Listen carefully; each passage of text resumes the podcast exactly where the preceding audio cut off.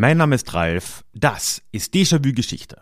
Und heute sprechen wir über den besten Schüler des Ostblocks und gleichzeitig den schlechtesten Schüler Hitlers.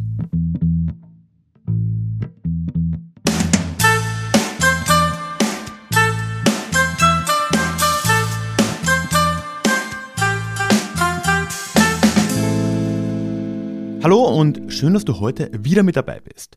Mein Name ist Ralf, ich bin Historiker und Déjà-vu soll für alle da sein, die sich wieder mehr mit Geschichte beschäftigen wollen. Genau deswegen geht es in diesem Podcast alle zwei Wochen in die Vergangenheit, immer mit Blick auf das Hier und Jetzt und mit einer Portion Augenzwinkern. Das Thema heute wird ein Themenwunsch sein, der getrennt von Mirko und David kam, denn beide wollten, dass wir uns mal gemeinsam die Geschichte Bulgariens nach dem Zweiten Weltkrieg anschauen, was ja immerhin ein EU-Land ist, das wir aber doch allzu oft vergessen. Und dann nicht zuletzt bleib auch dran, denn wir sind wieder voll drin in Deja Klugsches. Das heißt, auch am Ende dieser Folge gibt es wieder ein paar Kommentare zu meiner Frage vom letzten Mal und meine Aufforderung, hier mitzumachen, eben im Mitmachformat von Déjà-vu Geschichte am Ende dieser Episode. Bevor wir jetzt aber anfangen, kommt hier noch eine kleine Werbeeinschaltung.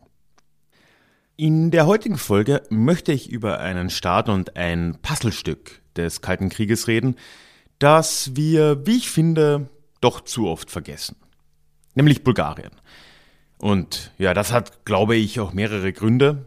zu einem Teil spielt das sicher so meine Faszination oder auch meine Affinität zum ehemaligen Jugoslawien eine Rolle, wo dann halt das Bulgarien etwas weiter östlich oft links liegen bleibt.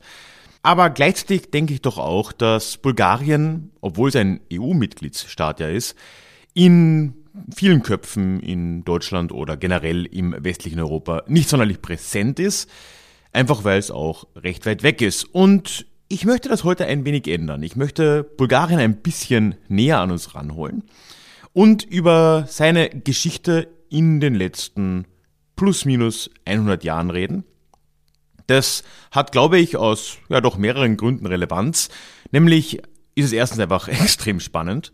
Bulgarien nimmt nämlich im 20. Jahrhundert gleich mehrmals eine ziemliche Sonderrolle ein. Der Staat war im Zweiten Weltkrieg ein Verbündeter Nazi-Deutschlands, aber ein, wie wir sehen werden, ziemlich eigenartiger. Und danach wurde es ja dann zu einem Mitglied des sowjetisch kontrollierten Ostblocks des sogenannten und war daran wiederum aber der bravste Schüler Moskaus, wie es dann äh, oft gesehen wurde. Ja, und diese mehrmalige Sonderrolle Bulgariens macht äh, den Staat dann auch im Vergleich zu anderen Ländern, wo man vielleicht auch im Osten Europas ein bisschen mehr dazu weiß im Durchschnitt, das Ganze dann äh, sehr spannend, sehr besonders in gewissen Teilen. Ja, und wird uns hoffentlich helfen, unser Puzzle der Welt von heute, Europas von heute und der EU von heute ein bisschen weiter auszufüllen. Heute werden wir uns also anschauen, äh, was sich in Bulgarien im frühen 20. Jahrhundert und dann im Zweiten Weltkrieg so abgespielt hat und wie das, wir bleiben bei unserer Puzzle-Analogie, zu den anderen Puzzlestücken zu der Zeit in Europa so passte. Dann schauen wir uns an, wie Bulgarien dann später Teil des entstehenden Ostblocks wurde und zum, wie schon gesagt, bravsten Schüler Moskaus und welche Folgen diese Geschichte heute vielleicht noch hat. Starten wir also rein. Also eine allgemeine Geschichte Bulgariens würde jetzt an der Stelle wohl zu weit gehen. In ganz kurzen Zügen jetzt zusammengefasst entstand der bulgarische Staat oder ein in Anführungszeichen bulgarischer Staat schon in der Völkerwanderungszeit dann äh, gab es aber viel hin und her. Es folgt dann die osmanische Herrschaft. Die blieb da bis Ende des 19. Jahrhunderts aufrecht.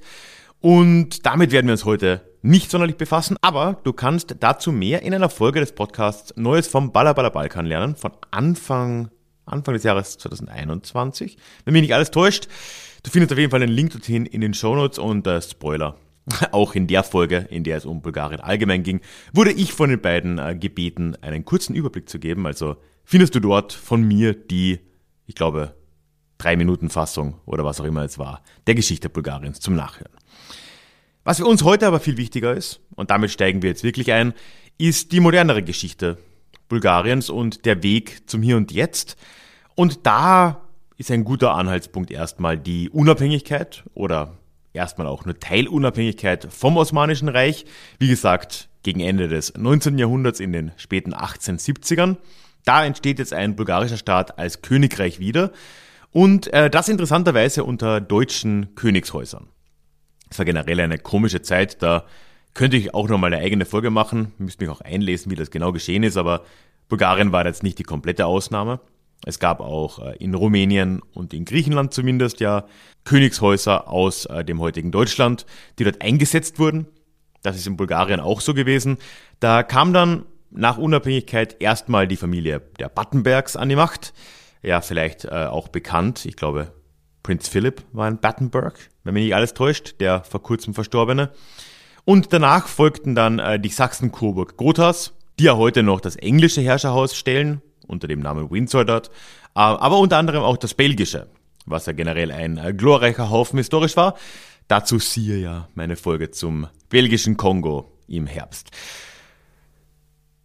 In der Form geht dann Bulgarien auch ins 20. Jahrhundert und ja, wie auch überall sonst in Europa und vor allem auf der Balkanhalbinsel war gerade dann die erste Hälfte des 20. Jahrhunderts dann auch eine sehr chaotische und ja mit vielen Verwerfungen auch begleitet. Es gab da erstmal zwei Balkankriege, es folgt ein erster Weltkrieg, auf dem Bulgarien auf Seite der, wie es sich dann herausstellt, verlierenden Mittelmächte stand, gemeinsam mit dem Deutschen Reich, dem Habsburger Reich und dem Osmanischen Reich. Es folgt nach dem Krieg neues Chaos, auch wegen des verlorenen Krieges, kann man sich denken. Es folgt eine Königsdiktatur in den 30er Jahren. Also alles chaotische, autoritäre, zu guten Teilen Entwicklungen in Bulgarien, die wir in ganz ähnlicher Form auch in anderen Staaten sehen. Äh, nicht zuletzt auch in Jugoslawien nebenan. Also da war das Ganze ziemlich ähnlich. Und bis jetzt, wenn wir uns jetzt mal so die ersten plus minus 50 Jahre der bulgarischen Unabhängigkeit seit den 1880er Jahren da anschauen, ist das jetzt erstmal zwar interessant, weil ich finde, Geschichte ist immer interessant, gerade wenn es um den Balkan geht, aber eine wirkliche Sonderrolle nimmt Bulgarien hier nicht ein. Das würde sich jetzt aber mit Beginn des Zweiten Weltkriegs ganz, ganz deutlich ändern. Um es vorweg schon zu sagen, man kann, glaube ich, fairerweise es so sagen, dass auch vor diesem Zweiten Weltkrieg es schon eine gewisse Nähe zwischen Bulgarien und Nazi-Deutschland gegeben hat. Wie schon gesagt, ne, Deutschland und Bulgarien haben gemeinsam im Ersten Weltkrieg äh, gekämpft, auf der gleichen Seite da. Gut, natürlich unter sehr anderen Vorzeichen, aber doch.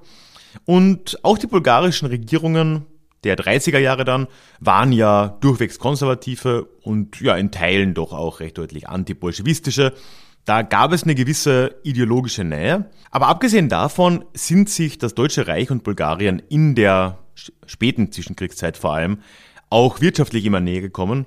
Und Bulgarien war dann mit Ende der 30er Jahre wirtschaftlich de facto von Deutschland abhängig. Auch das übrigens ein Schicksal, das Bulgarien mit vielen, vielen anderen Staaten in Zentral- und Südosteuropa geteilt hat. Hier dürften jeweils fast zwei Drittel sowohl der Importe nach Bulgarien, also der Exporte aus Bulgarien nach Deutschland gegangen sein. Also eine ziemlich krasse Abhängigkeit, wenn da ja, in Richtung 70 Prozent des gesamten Auslandshandelsaufkommens da mit dem Deutschen Reich unter Hitler passiert, dann kann man sich denken, dass die nächste Periode wohl nicht unbedingt ganz gemütlich verlaufen wird. Vielleicht. Viel Lust auf einen Krieg hatte die bulgarische Regierung zu der Zeit, aber trotzdem beim besten Willen nicht. An der Macht war damals Zar Boris III. von Sachsen-Coburg-Gotha und der war, ja, so kann man sagen, hier vorsichtig zurückhaltend. Die Umgebung war wohl auch schlicht und ergreifend zu unsicher für den bulgarischen Staat in der Zeit. Man wollte sich jetzt dann nicht mit der Sowjetunion anlegen, die ja jetzt nicht unbedingt weit entfernt war. Ne? Einmal so durch einen kleinen Streifen Rumänien durch ist man auch schon in der Sowjetunion von äh, Bulgarien aus gesehen. Und das Schwarze Meer hat mehr als genug Fläche zum Angriff geboten, wenn es denn sein musste. Da wollte man sich wohl nicht unbedingt was verscherzen. Aber auch auf der anderen Seite, die Türkei war immer in dieser frühen Zeit des äh, bulgarischen unabhängigen Staates ein Unsicherheitsfaktor, beziehungsweise wurde auch als Feind gesehen. Und auch mit Griechenland war die Lage ziemlich kompliziert. Also äh, Feinde waren, so sah man es zumindest wohl in Sofia, ringsum und so war Zar Boris III. da auch entsprechend vorsichtig. Deutschland hat immer wieder mal, gerade dann so im Jahr 1940 ganz verstärkt, nette Angebote gemacht in Richtung Sofia, ob man denn nicht bereit wäre, unter Umständen, na, du weißt schon, den Achsenmächten beizutreten oder so. Aber das wurde von äh, Sofia dann doch immer wieder dankend abgelehnt. Auch die Sowjetunion auf der anderen Seite kam dann mit einem Freundschaftspakt an. Ende 1940 müsste das gewesen sein. Und auch den hat man dann in Bulgarien dankend abgelehnt. Im Folgejahr 1941 wird die Lage dann aber doch ziemlich schnell ernst. Denn jetzt äh, wird Deutschland ja auch auf dem Balkan militärisch aktiv. Das, äh, der Hintergrund ist da vor allem, dass äh, Italien, Verbündeter mit Deutschland bekanntermaßen unter Mussolini, gerade in Griechenland den Krieg begonnen hatte, der nicht übermäßig gut lief für die Italiener. Und da sollte jetzt Deutschland aus der Patsche helfen. Aber auf der anderen Seite äh, hat sich auch in Jugoslawien zu dem Zeitpunkt ein ähnliches Drama abgespielt. Und auch dort wollte Deutschland jetzt militärisch eingreifen und dazu durch Bulgarien marschieren. Da ist dem äh, guten Zar Boris dann wohl doch nichts anderes mehr übrig geblieben. Und er ist dann tatsächlich den Achsenmächten beigetreten, wobei man sagen muss, allzu gern wahrscheinlich nicht. Bulgarien hat sich trotzdem unter ihm dann einige Freiheiten rausgenommen oder einige Angebote von Seiten Berlin angenommen.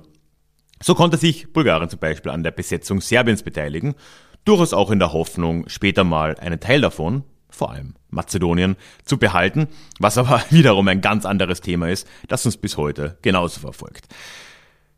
Als Hitler dann ein paar Monate darauf wieder mal nett anfragte in Sofia, ob Bulgarien nicht bereit wäre, ein paar Armeen in Richtung schönes Stalingrad mitzuschicken. Da hat Sofia dann aber doch wieder dankend abgelehnt. Es waren echt höfliche Leute da unten.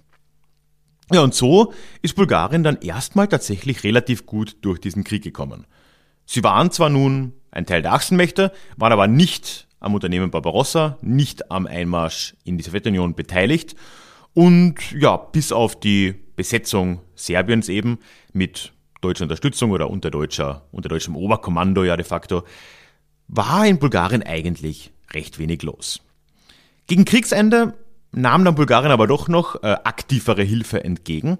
Allerdings jetzt eben nicht von deutscher Seite, sondern von sowjetischer Seite.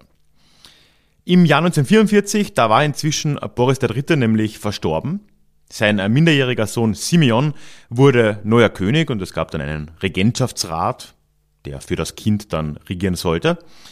Und es war dann der Sommer 1944, wo sich in Bulgarien die Ereignisse endgültig zu überschlagen begannen. Die damalige bulgarische Führung unter Konstantin Muraviev hatte einige Sympathien für die Westalliierten und er trat deswegen jetzt, wo er das Kriegsglück nicht gerade auf Seiten der Deutschen zu finden war im Sommer 44, aus dem äh, Achsenmächtepakt aus. Aber aus irgendeinem Grund erklärte dann ausgerechnet die Sowjetunion Bulgarien den Krieg und begann dann im September 1944 in Bulgarien einzumarschieren. Übrigens äh, ist dieser Krieg in Sofia niemals anerkannt worden, geschweige denn, dass die sowjetische Kriegserklärung irgendwie erwidert wurde oder so. Letzten Endes wurde vieles davon aber auch in Bulgarien einfach vorweggenommen. Also ja, man ist aus den Achsenmächten ausgetreten, ja, man war jetzt theoretisch mit der Sowjetunion im Krieg, aber schon im September pusht sich dann ohnehin eine kommunistisch dominierte Koalition in Sofia an die Macht, erklärt dann auch aktiv Deutschland den Krieg, also nur for the record, ne? In diesem Moment ist Bulgarien sowohl mit der Sowjetunion als auch mit Nazi-Deutschland im Krieg. Auch das dürfte wohl ein ziemlicher Sonderfall sein. Ich glaube, das trifft auf kein anderes Land in der Zeit zu, aber korrigiere mich, wenn ich da falsch liege. Und im Endeffekt ist es aber auch egal, denn noch am selben Tag, es war der äh, 8. September, wird Bulgarien dann 1944 von der Roten Armee besetzt. Und ja, damit ist der Krieg mehr oder weniger für Bulgarien ja beendet. Es war also ein vielleicht passend chaotisches Ende auch für diese durch und durch eigenartige Kriegsbeteiligung Bulgariens an diesem Weltkrieg im Allgemeinen. Aber das sollte dann doch einige Folgen haben, also auch nicht zuletzt militärisch. Immerhin war die bulgarische Armee ja bisher de facto nicht kriegsführend gewesen. Also gut, ja, wir haben jetzt schon gehört, man war verbündet mit Nazi-Deutschland und ja, sie waren auch als Besatzer in Serbien aktiv. Aber wirklich kriegsführend war das eben nicht. Und jetzt zog diese bulgarische Armee plötzlich unter sowjetischem Oberkommando in Richtung Westen und dann über Jugoslawien bis nach Ungarn und am Ende sogar nach Österreich. Klagenfurt, ganz in der Nähe von Villach, wo ich geboren wurde, war dann die letzte Station. Und ja, diese bulgarische Armee, die sich da beteiligt hat, das waren über 100.000 gut erholte Soldaten, was in Moskau wohl auch nicht gerade unwillkommen war und den recht schnellen Fortschritt an der Front vielleicht auch ein wenig mit beeinflusst hat. Aber das ist ein bisschen Spekulation. Ja, das ist jetzt äh, mal so viel zur eigenartigen Situation Bulgariens im Zweiten Weltkrieg, dem, wie gesagt, wohl einzigen Land, das gleichzeitig gegen Nazi-Deutschland und die Sowjetunion sich im Krieg befand. Wenn das denn stimmt, wie gesagt, wirklich überprüft habe ich das nicht. Aber wir sehen schon, das ist, wie ich finde, ein ganz, ganz interessanter Sonderfall. Sowas hat es in Europa eigentlich kaum mal woanders gegeben oder zumindest ist es mir nicht wirklich bekannt. Klar, es gibt auch andere Staaten, die irgendwie zwischen die Fronten geraten sind, ne? also oder Finnland würde da vielleicht in den Sinn kommen, andere, aber so in der Form ist Bulgarien da schon etwas sehr Außergewöhnliches. Und mit Ende dieses Krieges steht Bulgarien jetzt ja erstmal relativ gut da.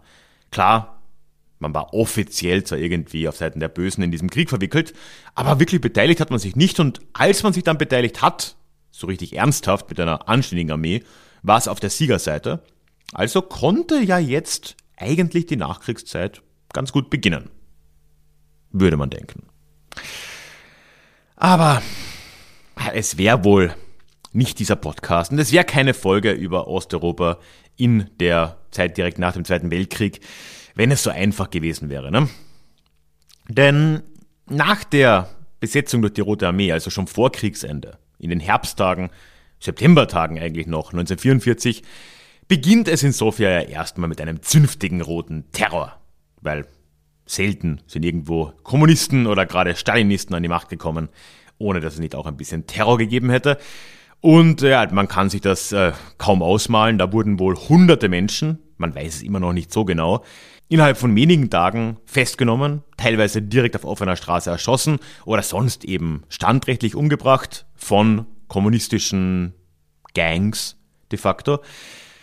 Es äh, hat sich dann zwar ein bisschen beruhigt, so in Richtung Winter rein, aber auch Anfang 1945 sind noch weitere Scheinprozesse dem gefolgt, ganz im großen Stil gegen ehemalige Politiker im Regime der Zwischenkriegszeit, im zaristischen Regime Bulgariens gegen Mitglieder des Regentschaftsrates sogar, gegen Intellektuelle, gegen zahlreiche Armeeangehörige. Also da wurde wirklich äh, ja, durchgereinigt, wie man es damals in Moskau genannt hat. Äh, übrigens ja eine Sache, die in den 30er Jahren, also zehn Jahre davor, schon in der Sowjetunion vorexerziert wurde. Und ja, damit geht äh, Bulgarien jetzt eigentlich mehr oder weniger direkt in das kommunistische Regime des entstehenden Ostblocks über. Das Ganze nimmt dann, wie auch anderswo in Osteuropa, mit Ende 1945, also nachdem der Krieg dann vorbei war und sich auch langsam dieses Blocksystem zu etablieren beginnt, feste Formen an. Bis dahin war Bulgarien, wie auch ganz viele andere Staaten in der Region, nur in Anführungszeichen eine sowjetische Besatzungszone. Jetzt aber kommt äh, Georgi Dimitrov, der Chef der bulgarischen kommunistischen Partei BKP, aus äh, Moskau zurück übernimmt dort die Partei und es kommt dann im November 1945 zu den ersten, in Anführungszeichen, freien Wahlen in Bulgarien. Zumindest den ersten freien Wahlen, in Anführungszeichen, in der Nachkriegszeit. Aber wie frei die waren, das kannst du jetzt vielleicht beurteilen. Also auf dem Wahlzettel stand auf jeden Fall genau eine Partei, die sogenannte Vaterländische Front, die wiederum dominiert wurde von den Kommunisten. Und in dieser Wahl fielen dann 88 Prozent der Stimmen auf die Vaterländische Front, was uns aber auch sagt, dass ganze 12 Prozent da nicht die Vaterländische Front wählten und weil es ja niemanden sonst gab, haben die halt ungültig gewählt oder gar nicht gewählt. Und auch das ist ja schon irgendwo ein gewisses Statement. Im Folgejahr 1946 äh, kommt es dann auch noch zu einer Volksabstimmung über die Abschaffung der Monarchie. Die ging mit über 95 Prozent dafür aus, die Monarchie abzuschaffen. Und äh, ich weiß ja nicht so recht, also äh, bei aller berechtigten Kritik an der Monarchie, also siehe nochmal die Folge zu Belgien im Herbst oder auch die zu den Hohenzollern im Oktober mit Andreas. ich bin ja wirklich nicht der größte Freund der Monarchie, aber wenn irgendetwas mit 95 plus Prozent für etwas ausgeht, dann äh, habe ich auch da so meine Zweifel, wie fair und frei diese Wahl war. Bulgarien äh, wird damit jetzt also zu einer kommunistischen Volksrepublik. Es folgt dann noch eine Wahl, die die BKP gewinnt. Ist jetzt auch äh, nicht mehr sonderlich wichtig in Wirklichkeit. Und ja, wie gesagt, diesen Wahlen würde ich da ein wenig auch misstrauen. Und äh, Dimitrov wird damit auch endgültig zum Ministerpräsidenten. Ja, und äh, natürlich, dadurch, dass ja Bulgarien jetzt eine Republik wird, eine Volksrepublik, muss auch der junge Zar Simeon das Land verlassen. Aber da gibt es übrigens einen Fun Fact, auf den ich sonst nicht mehr übermäßig eingehen will, aber ich finde, das sollte man schon mal erwähnen. Denn genau der gleiche Zar Simeon, der da in den 40er Jahren als junger Bursch, ich glaube er war knapp über 10 oder so, das Land verlassen hat, kommt Mitte der 90er Jahre nach der Wende wieder nach Bulgarien zurück und er war dann von 2001 bis 2005 demokratisch gewählter Ministerpräsident Bulgariens und ist damit erneut, soweit ich weiß, der einzige ehemalige König eines Landes, der später zum Ministerpräsidenten gewählt wurde. Aber auch das kann falsch sein. Also, wenn du ein anderes Land kennst, dann melde dich bitte bei mir. Die Strukturen der nun entstehenden bulgarischen Volksrepublik, die könnten dir wahrscheinlich bekannt vorkommen, nicht zuletzt ja auch aus der DDR. Es gibt eine Einparteienherrschaft, auch wenn sie nicht offiziell so benannt wird. Und neben den Kommunisten gibt es noch machtlose und von den Kommunisten kontrollierte Blockparteien, die im Parlament sitzen und sich brav verhalten. Und nebenbei wird all das von der Sowjetunion und der Roten Armee irgendwie auch kontrolliert. Gerade in der frühen Zeit ja auch durch die Armee recht direkt. In der bulgarischen kommunistischen Partei gibt es dann einen Generalsekretär, der, ja, wie es ja üblich war, die wahre Macht ausgeübt hat. Es gab Kollektivierungen und all diese anderen Späße, die es da eben so gab. Und ja, ansonsten blieb Bulgarien, wie es sich eben gehört, stabil. Ne? Äh, es wurde zwar mal angedacht, dass da irgendwie an Jugoslawien anzuschließen, aber das wurde dann nichts draus, als Tito und Stalin sich da in die Haare bekommen sind. Aber darüber weißt du ja Bescheid, wenn du mein Buch Populismus leicht gemacht gelesen hast. Sonst wäre das jetzt die Chance. Ja, und äh, in Bulgarien kommt es dann auch nie so richtig zu einer Entstalinisierung. Also klar, überall im Ostblock war nach dem Tod Stalins 1953 nicht mehr das gleiche wie davor. Äh, wir haben dann ja auch in Moskau selbst eine Distanzierung vom Stalinismus erlebt. Aber überall sonst, wenn wir uns Rumänien anschauen, die Tschechoslowakei, Polen, wurden dort auch Führungspersonen tendenziell dann ausgetauscht, nachdem Stalin gestorben ist. Und damit ging der Stalinismus eigentlich überall mehr oder weniger zu Ende, zumindest personell, mit radikalen Ausnahmen wie zum Beispiel Albanien. Aber in Bulgarien haben wir das in der Form eigentlich nicht gesehen. Dimitrov ist nämlich schon vor Stalin gestorben, 1949. Und es kommt dann zu Machtwechseln. Und es kommt dann auch 1954 zu einem neuen Generalsekretär. Aber der Cut war auf jeden Fall weniger deutlich, würde ich mal sagen. Ja, und äh, seit 1954 wird dann Bulgarien von äh, Todor Schivkov als Generalsekretär und starkem Mann äh, kontrolliert. Und er würde uns dann auch erhalten bleiben bis ins Jahr 1989. Also da haben wir jetzt dann äh, fast 40 Jahre Kontinuität in äh, seiner Person.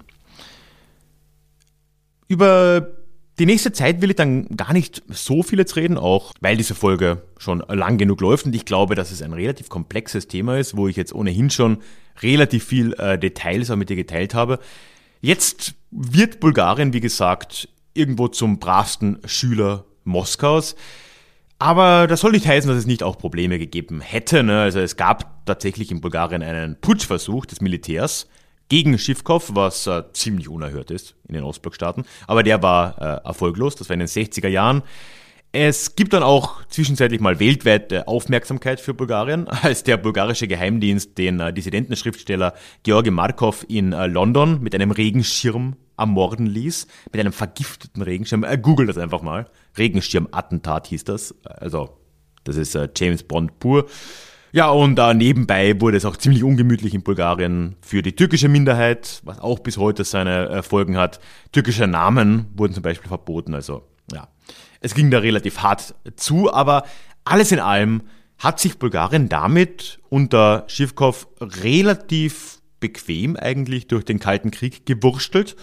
Und man hat halt einfach alles, was so aus Moskau kam, gut geheißen und nachgemacht. Wenn Moskau gesagt hat, spring, dann hat man in Sofia gefragt, wie hoch. Und äh, das war eigentlich alles, was wirklich gezählt hat. Und damit konnte auch mit einigen Ups and Downs äh, Schiffkopf mehr oder weniger in Ruhe durchregieren. Und um jetzt zum Schluss zu kommen und uns auch die Folgen anzuschauen, was das bis heute in äh, Bulgarien auch äh, gezeichnet hat, ich denke schon, dass es auch diese relative Ruhe der kommunistischen Zeit ist oder war, die erklärt, warum der Wechsel dann zu einem demokratischen Regime nach 1989 in Bulgarien ein ziemlich schleppender war und ja, dieser Wechsel auch so ohne viel Tamtam -Tam irgendwo verlaufen ist. Also Schiffkopf und die Kommunisten konnten sich dann 89, 90 aufgrund der Großwetterlage und dem Ausbleiben der Sowjetunterstützung eben nicht mehr halten. Aber das heißt auch nicht, dass es irgendwie jetzt eine große Aufbruchstimmung gegeben hätte in Bulgarien. Die gab es in Teilen der Bevölkerung sicher. Im Großen und Ganzen und gerade im Vergleich mit Tschechoslowakei, Polen, Ungarn, ja deutlich, deutlich, deutlich geringer. Es ist dann auch so, dass die jetzt neu als sozialistische Partei rebrandete kommunistische Partei äh, in, ja, im Kern erstmal noch weiter regiert hat und dann erst langsam zu Beginn der 90er Jahre entsteht dann ein pluralistischeres System mit anderen Parteien. Ja, und daraus eben das demokratische System Bulgariens, das es bis heute ja gibt, auch äh, mit all seinen Problemen, aber doch.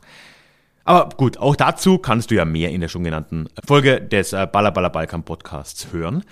Da lernst du dann übrigens auch noch ein paar andere großartige Menschen kennen, in Anführungszeichen, wie zum Beispiel Boyko Borisov, der Bulgarien die letzten zwölf Jahre mehr oder weniger durchgehend gelenkt hat. Äh, er begann seine Karriere übrigens nur, um deinen Teaser zu setzen, warum du dir das anhören solltest, äh, als Judomeister und hat dann später eine Personenschutzfirma gegründet, die nicht zuletzt Todor Schivkov, also den kommunistischen Staatschef, und äh, den ehemaligen Zar Simeon oder im bürgerlichen Namen Simeon Saxe-Purgotsky äh, beschützt hat, also Sachsen-Coburg-Gotha, Sax-Coburgotsky. Da ist der Hinweis im Namen. Äh, Bojko Borisov war übrigens aber auch im Jahr 2011 äh, Fußballer des Jahres in Bulgarien im Alter von 52 und als amtierender Ministerpräsident. Äh, und es gibt äh, Fotos von ihm, oben ohne, auf einem Bett liegend, mit einer Pistole auf dem Nachtkästchen und in der Lade drunter Bündel an 500-Euro-Scheinen. Also, nur um dich zu informieren, es gibt da genügend Balkan-Stereotype auch in Bulgarien. Wie gesagt, ich verlinke dir die Folge vom Balabala Balkan. Sehr hörenswert in den Shownotes. Aber ich denke, gerade das macht auch irgendwo vielleicht den Reiz Bulgariens zumindest für mich aus. Ein Land, das ich gerade im Gegensatz zum ehemaligen Jugoslawien, ich habe doch äh, in Kroatien mal gelebt eine Zeit lang, spreche auch die Sprache halbwegs und so weiter. Also dagegen war Bulgarien für mich immer relativ fern und, und ja, umso wichtiger finde ich es eben auch, ein wenig mehr über dieses Land zu wissen das ja immerhin auch ein Teil der EU ist und dementsprechend ja auch für uns durchaus eine Bedeutung hat. Und ich hoffe, daran heute auch ein bisschen mitgearbeitet zu haben, das Bild dieses Landes ein bisschen zu verfeinern, dass wir uns ein wenig mehr darunter vorstellen können. Und übrigens glaube ich, es wird sich auch lohnen, da mal für einen Urlaub hinzufahren. Ich kenne ja zugegebenermaßen überhaupt nur Sofia, habe mir jetzt mal ein paar Videos und Fotos angeschaut und ich glaube, da äh, landschaftlich allein lohnt sich ein Ausflug nach Bulgarien auf jeden Fall. Und wenn du da noch auf der Suche bist, kannst du es dir mal anschauen. So, und bevor wir nun zum Klugschiss der Woche kommen, nur wie üblich ein paar kleine Infos. Erstens findest du in den Shownotes wie immer auch den Link zum Déjà-vu-Geschichte Newsletter. Beziehungsweise kannst du auch direkt auf déjà-vu-geschichte.de gehen dafür. Der Newsletter ist die beste Art, mit mir in den Kontakt zu kommen. Das heißt, ich kann dich erreichen, du kannst mir auf jede E-Mail antworten und das alles abseits der ollen Algorithmen von Facebook, Instagram und Co. Es gibt auch einige Goodies, ein paar, ein bisschen gratis Content, aber alles erzähle ich dir eben auf der Seite verlinkt in den Shownotes oder sonst direkt auf deja-vue-geschichte.de. Ja, und zu guter Letzt, wenn du in diesem Podcast keine Werbung hören willst, kannst du das tun, indem du dem Déjà-vu Club auf Steady beitrittst. Aber da ist noch einiges mehr für dich drin. Der Club ist die beste Möglichkeit, dieses Format zu erhalten. Es ist der Club, der das ja alles schon seit Monaten zusammenhält, ganz ehrlich. Und alles darüber, was du davon hast und warum es so wichtig ist, erzähle ich dir direkt auf Steady, über das der Club läuft. Da findest du alle Infos und einen Link dorthin, auch in den Shownotes oder nochmal verlinkt von dieser deja-vue-geschichte.de Seite. So, und damit kommen wir jetzt aber auch endlich zum Ja, in der letzten Folge vor zwei Wochen habe ich ja mit Fabian von Sekta über die Amish gesprochen und habe am Ende um eure Meinungen gebeten. Ja, was ihr eigentlich zu den Amish zu sagen habt, beziehungsweise ob ihr die als Sekte einschätzen würdet. Und äh, Michael hat mir geantwortet auf der Website in einem Kommentar und hat mit einer Gegenfrage geantwortet, die aber, wie ich finde, sehr richtig und wichtig ist. Er fragt mich nämlich, ob man eigentlich als Außenstehender oder Außenstehende den Amish beitreten könnte. Was für ihn und das würde ich so unterschreiben, ein wichtiges Indiz dafür ist, ob das jetzt eine Sekte ist oder nicht oder wie geschlossen diese ganze Gruppe ist. Ich äh, kann das jetzt nicht mit Sicherheit sagen, aber ich glaube tatsächlich, das geht. Man kann den Amish beitreten. Zumindest kann man auf jeden Fall versuchen. In den liberaleren Gruppen kann man wahrscheinlich einheiraten. Äh, man kann aber, glaube ich, auch einfach so beitreten. Allerdings ist es nicht etwas, was von den Amish-Communities gefördert oder in irgendeiner Form beworben wird. Ich wollte es hier auf jeden Fall mal angesprochen haben, weil ich es auch wichtig finde, das Thema nochmal zu erwähnen. Ja, und dann zu guter Letzt haben sich noch zwei Leute direkt bei mir gemeldet, nämlich Carola und Peter. Vielen Dank dafür, die mir und damit uns allen einen Film empfohlen haben. Hive wie Dribbe. Ich werde das wirklich furchtbar aussprechen. Hive wie Dribbe. Nein, das klingt nordisch. Egal, Hive wie drüber. Äh, Pfälzisch in Amerika, also Hüben wie drüben, ne? Hive wie drüber.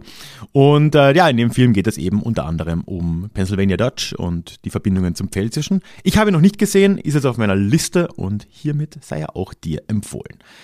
Ja, und dann würde ich mich natürlich sehr über deine Gedanken zur Folge von heute freuen. Wie ja üblich hier in Deja Klugschiss. Wir haben über Bulgarien gesprochen und mich würde interessieren, wie du die immer noch existierenden Grenzen, wie ich es wahrnehme, zwischen ehemaligen Ostblockstaaten und ehemaligen Weststaaten innerhalb der EU eigentlich einschätzt. Wie weit sind die tatsächlich weg und wenn nein, wie ich es ja wahrnehme, was wäre denn da eine Lösung? Gibt es denn, wenn wir es in den letzten 20 Jahren nicht geschafft haben, da eine einfache Lösung? Und wie können wir es schaffen, dass eben so eine Folge über Bulgarien wie heute nicht die absolute Ausnahme ist und das einzige Mal im Jahr, wo man über Bulgarien etwas hört?